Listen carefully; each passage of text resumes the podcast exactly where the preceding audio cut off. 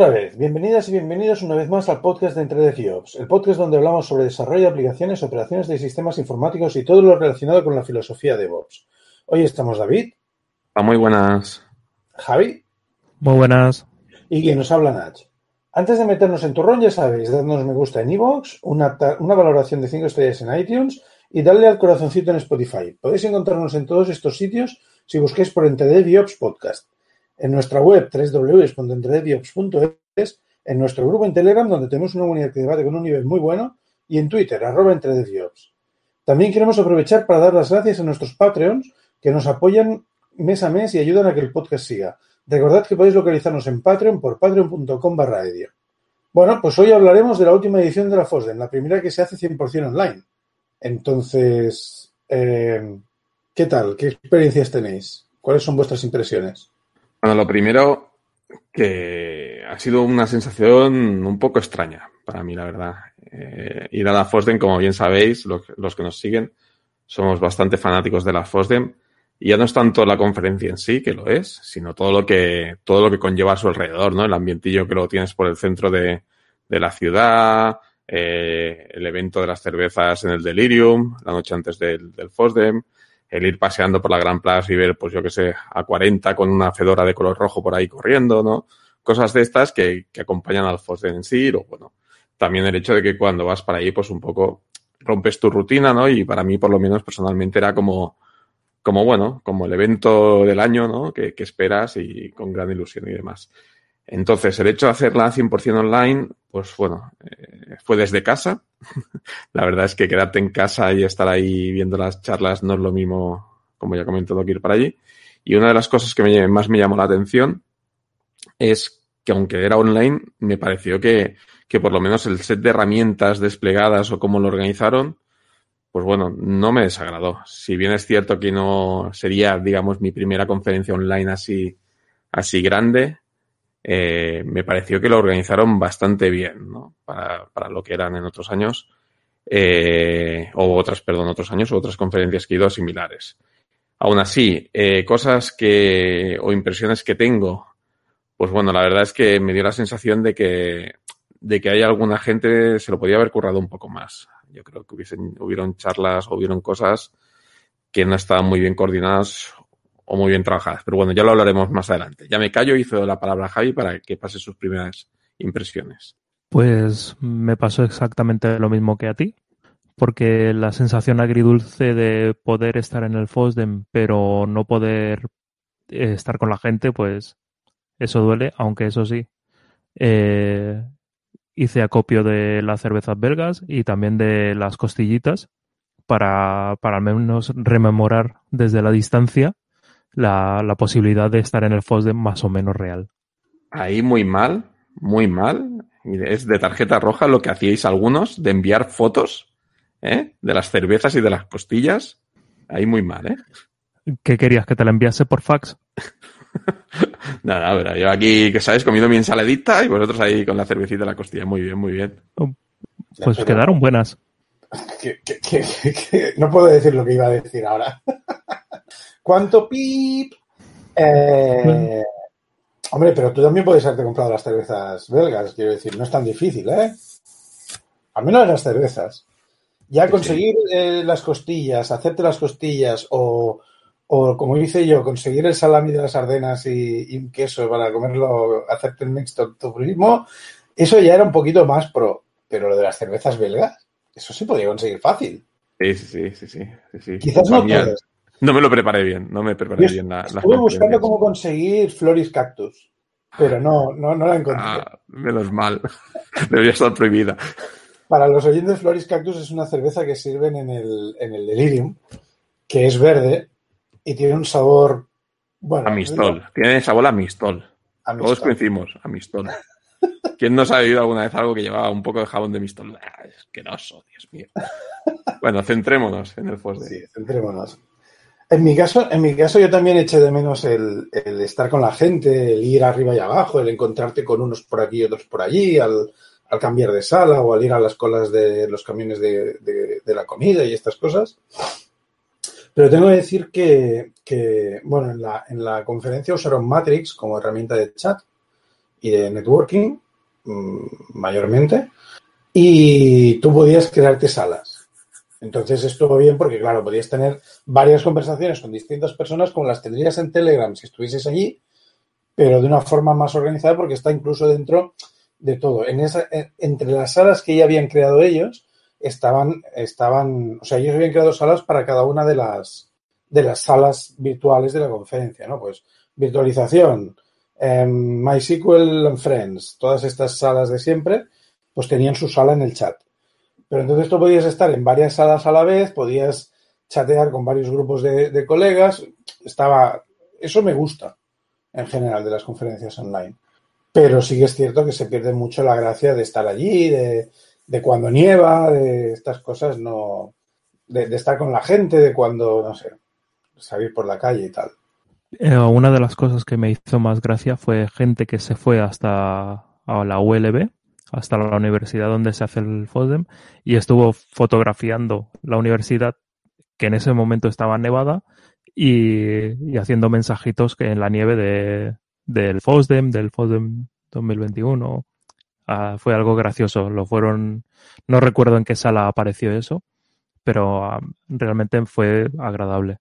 También eh, una de las cosas que me gustó es que aparte de las salas también estaban los stands y te podías ir a una a un chat de los stands y en algunos había bastante animación y daban o sea había mucha información mucha gente preguntando y era bastante animado no, ¿Stickers? ¿Daban stickers? ¿Dónde están mis stickers? ¿Con fax?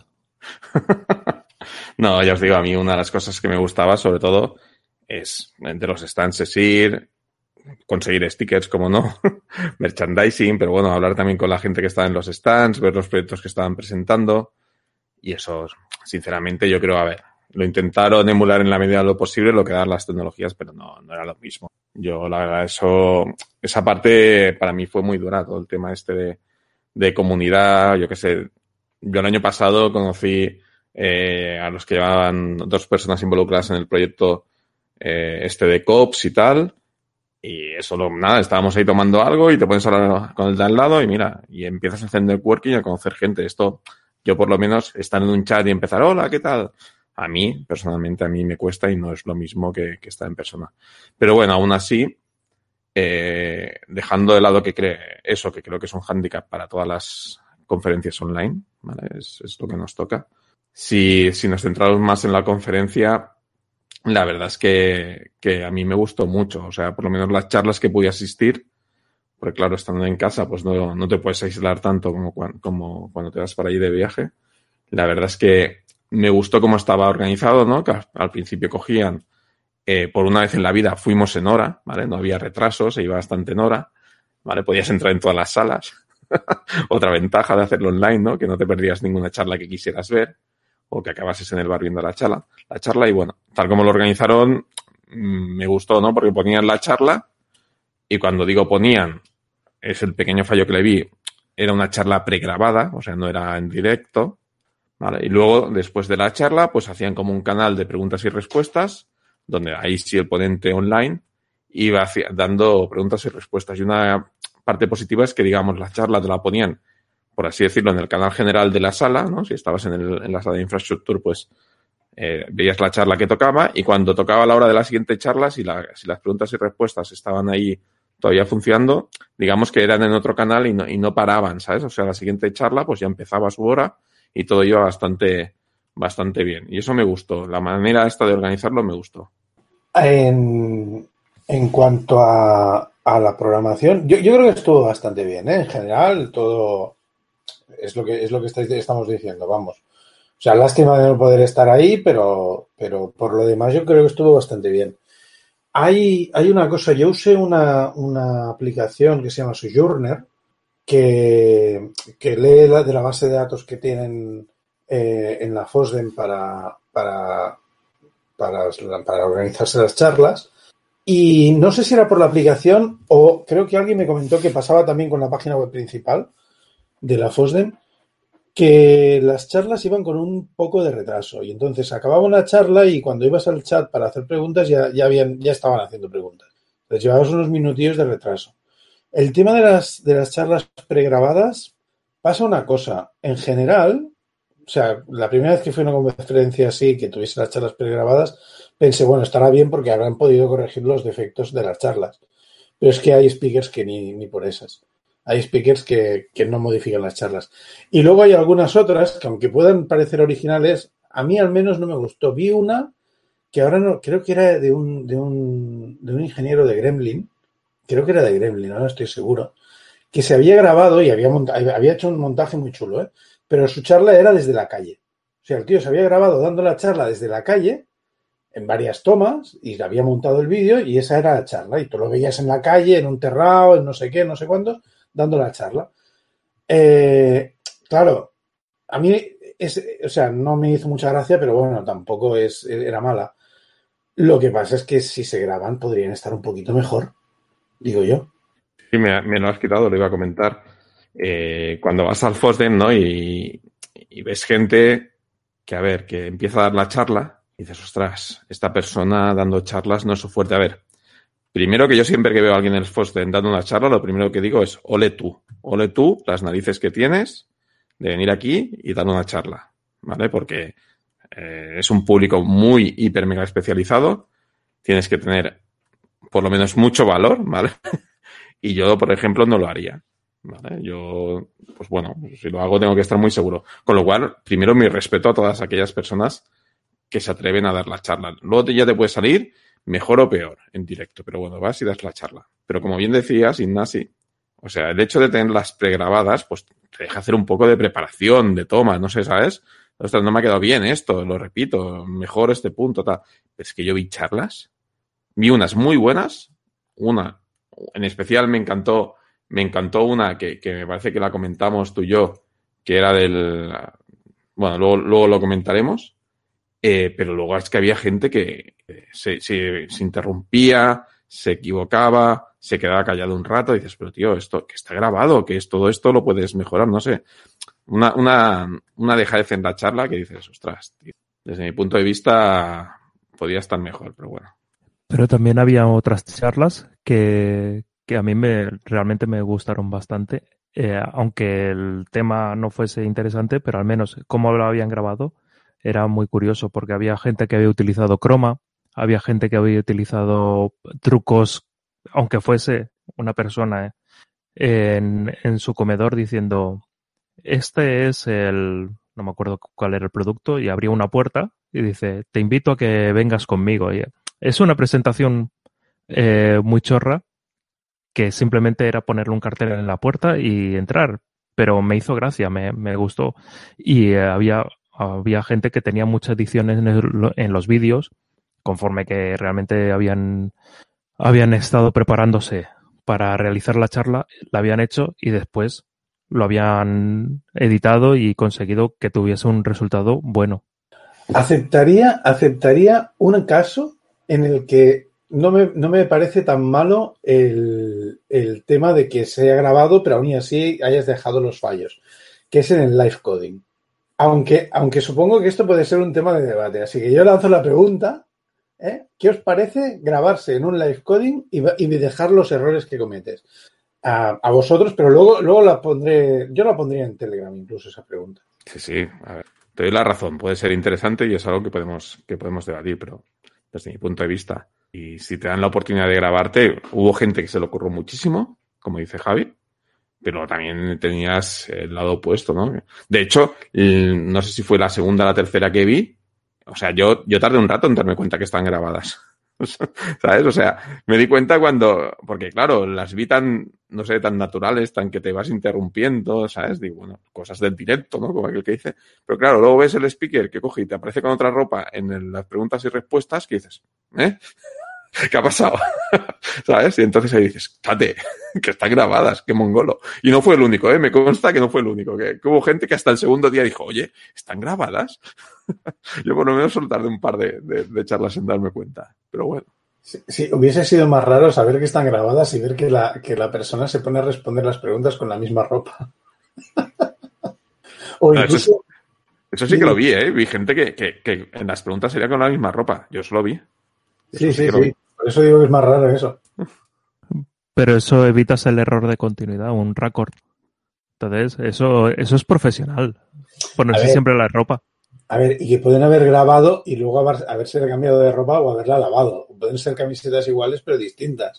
O Pues ropa tiene- igual, o- pero no solo tiene la misma ropa, solo tiene una ropa, ¿sabes? Las mismas camisetas y los mismos pantalones. Y fin del problema. Claro, claro, claro. Luego, la otra, la otra cosa divertida es estar presentando algo y ver en, en, la, en el entorno de escritorio que tienen compartiendo, ver la fecha, ¿no? Y decir, ostras, mira, esto es de hace, de, hace medio mes, de hace dos semanas. Ah, Yo las fechas que estuve viendo eran aproximadamente eso, unos 15 días, 20 días de, de diferencia.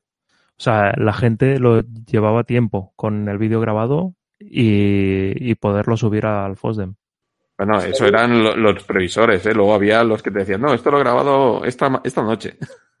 ¿Vale? Yo escuché una charla del, precisamente de Jitsi, de la infraestructura que habían montado para el FOSDEM y el tío lo decía, no, bueno, como hemos estado liados, lo he grabado esta noche. O sea que, pero bueno. Est- estaría bien saber con cuánto tiempo tenían que entregarla. Eso también. En fin.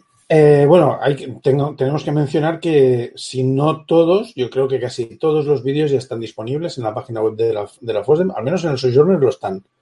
Así que supongo que en la página web estarán también ya. Eh, por si queréis ir. Y ahora yo empezaría a hablar de charlas que nos gustaron. Vale, dale. ¿Quién quiere empezar? Venga. Mm, a ver, si queréis empiezo yo. Eh, la que yo creo más me gustó con diferencia. Bueno, primero, que he visto este, en este FOSDEM a nivel de charlas que no lo vi en otros FOSDEMs o quizá no fui consciente, ¿vale? En otros FOSDEMs. Eh, vi muchas charlas de cultura de empresa y de comunicación, ¿vale? Eh, aprovechando, y todos decían de lo mismo, un poco en el escenario que nos movíamos del, del teletrabajo masivo y más de en nuestro sector, ¿vale? Que es algo bastante extendido. Vi que muchas de las charlas se centraban en, en manera de trabajar equipos distribuidos, comunicación, comunicación, por ejemplo, de managers. Hubo, hubo incluso, me parece que hubo una, una sala dedicada a ello y que otros años también estaba, pero la verdad es que se focalizaron mucho en ello y, y me gustó, ¿vale?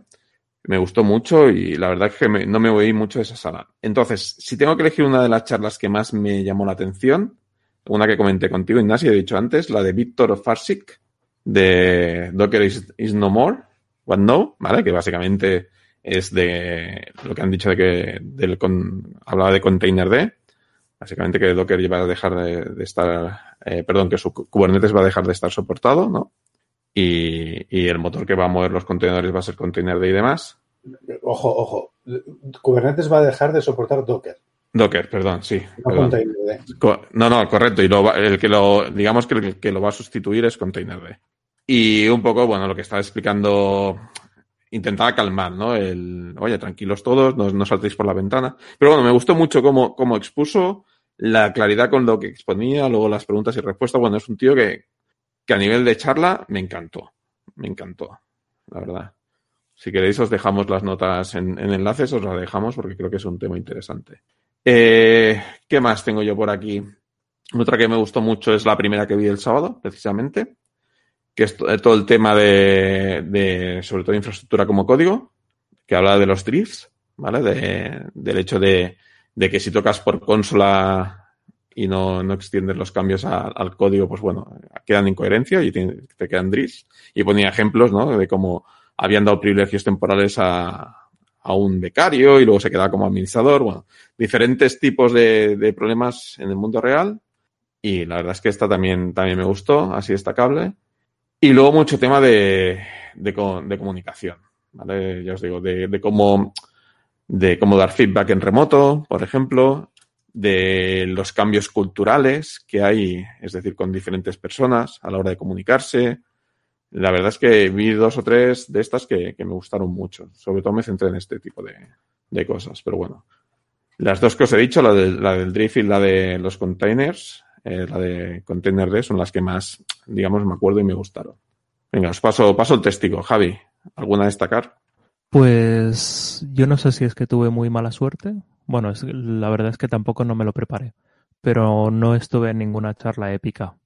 Eh, Estuve paseándome por, por la de Inframanagement, por la de Go, por la, las de documentación, como siempre. pero no vi nada que fuese épico. Eso sí, antes que estaba comentando el tema del stand, hubo, hubo estuve en el stand de FreeBSD que pusieron Jitsi, pusieron la, la cámara y entonces tú si querías hablar directamente con la gente del stand, pues podías hacerlo. Y bueno, pues estuvieron dos días, los dos días enteros hablando eh, de las cosas que habían y era una cosa curiosa. Sé que no es una charla, pero posiblemente fue de, lo mejor que vi. ¿Y están de Heroku? ¿Este año no había o qué? ¿De Heroku? ¿Quieres decir de Haiku? ¡Ay! Sí, Haiku, perdón. Ajá, vale. Sí, es, por supuesto. ¿Cómo estoy estuve... con los nombres? Cruzo ahí, estoy cruzando los rayos. Estuve en la de Haiku, pero no estaban tan animados como con la de FreeBSD. Eh, consecuencia del FOSDEM, como suele ser habitual, pues ahora tengo un OpenBSD instalado en, el ordenador. Eh, es, es, que me dejo llevar, me dejo llevar y pasa esto. Eres influenciable, tío, eres influenciable. no, no, es normal, es normal. A mí también me pasan estas cosas. Sí, y porque Plan 9 no me dejaba instalar lo que si no. A ver, yo después de una charla de. ¿Era Rob Pike? ¿El de Acme?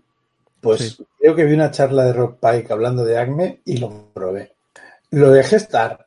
Lo dejé ahí y dije, vale, no es para mí, yo por aquí no puedo ir pero probé Acme.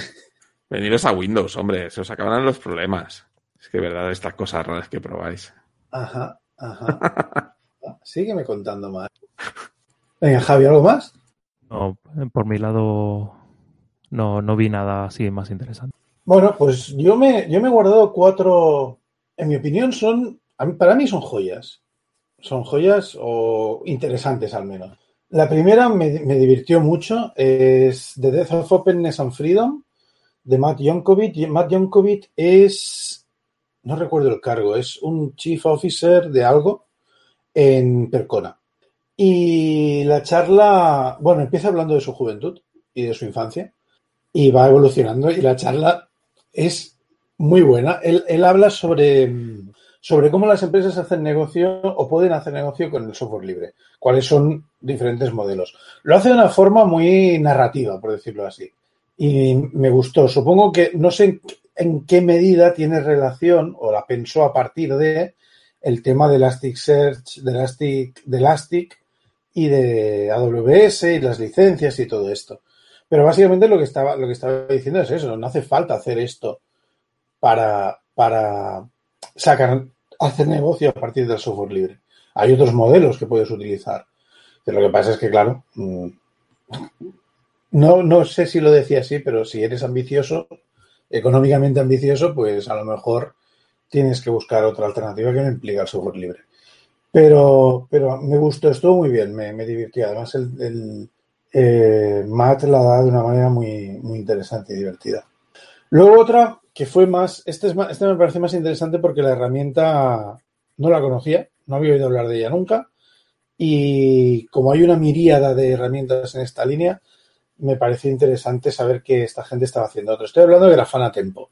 Grafana Tempo es una herramienta de tracing, de distributed tracing, para, hecha por Grafana, que se integra con Grafana, igual que Loki se integra con, con Grafana. Y, bueno, estuvo bien. Además me gustó porque, si, si, lo entendí bien, se integra con otras como, ¿cómo se llama esta? Jäger, Jäger, no sé pronunciarlo. Es cazador en alemán, creo, ¿no? Jäger. Bueno, eh, y otras más del, mismo estilo, del mismo tipo. Me pareció interesante. Es, si estáis en el tema. Luego, otro tema también diferente, pero me pareció, me gustó mucho cómo lo integraron. Eh, la charla fue, se llamaba Putting Chaos, Chaos into Continuous Delivery. Eh, no voy a intentar pronunciar el nombre del señor que la da porque no, no, no me... Jürgen Etzelstorfer. No, no, lo siento, no lo habré pronunciado bien seguro. Pero me pareció muy interesante. O sea, él, explica cómo tienes una pipeline de continuous delivery y pones, haces chaos engineering sobre ella o con ella. Me pareció bastante interesante. Finalmente, la otra que también me gustó bastante, de David Georg Reichelt, era, se llamaba Identifying Performance Changing Using PIAS. La herramienta me decepcionó un poco, esperaba que fuese algo, o yo no lo entendí bien, o esperaba que fuese algo un poco más, no sé, me pareció muy, no sé cómo decirlo, no, no me acabo de convencer la herramienta. Pero básicamente lo que hacen es, es eh, análisis de performance en un pipeline. Y me pareció bastante interesante el concepto en sí. Pero bueno. Y bueno, con esto, si no tenemos más charlas, pues ya podemos dar por cerrada la píldora, que al final nos habrá quedado bastante píldora, ¿no? Bueno, un poquito larga quizás. En fin, pues esperamos que esta píldora os haya gustado. Ah, espera. No, simplemente reforzar el mensaje que has dicho. Que ahora ya están todas las charlas online, dejamos los enlaces al Sojourner, que yo creo que es la herramienta donde tienes ahí la descripción y la, y la charla ahí para darle clic y que la gente se anime y las mire, que más fácil no lo van a tener. Nosotros dejamos enlaces a algunas de las que somos, de las que hemos comentado, ¿no? En las notas del programa, pero adelante y, y a disfrutarlo. Que este año lo tenemos más fácil que nunca. Y a mí me gustaría dar un saludo a la gente que entró en el canal del, de Matrix, de Entre de Biops, que no fuimos muchos, pero mira, al menos estábamos allí. Podríamos compartir un poco la experiencia con más gente, ¿no? y tanto, y tanto. Que no fuese en el. ¿Cómo se llamaba la, la cervecería esa? ¡Ay! Eh, ¿El Delirium? no, en el Mannequin Peace. Ah, Mannequin. Donde quedamos ah, no. el año pasado con, con, dos de nuestros oyentes, ¿no? Sí, eh, sí, sí. John, Don Joe y el chico este de Open Nebula, ¿era? Mm. Ahora no ah, recuerdo. Ahora no me acuerdo. Pido perdón. Mira, mira que hemos grabado hasta un episodio con él, ¿eh? Pedimos perdón. Lo sentimos. Ya, ya publicaremos una nota de, de, disculpas y eso. Bueno, pues eso. Esperemos que esta píldora os haya gustado. Eh, si os gusta nuestro trabajo, corred la voz, valorad con 5 estrellas en iTunes y me gusta en iVoox y corazoncito en Spotify. Ya sabéis, buscándonos en todos estos sitios con Entredeviops Podcast, en nuestra web www.entredeviops.es, en Telegram y cuenta de Twitter, arroba. Por favor, dadnos feedback. Recordad que si os animáis a ayudarnos, tenemos nuestra cuenta de Patreon, patreon.com barra edio, y nuestro link de afiliados de Amazon que hace que un pequeño porcentaje de tus compras de Amazon vaya para nosotros sin que veáis ningún incremento de precio. Pues ha llegado el momento de despedirnos, David. Venga, hasta la próxima. Javi. Hasta luego. Y quien nos habla, Nach. Adiós. Through the centuries, the endless string of memories. The progress and the waste. Still the rivers flow, the sun will blow, the seeds will grow, the wind will come and blow it all away. Are just a memory replaced.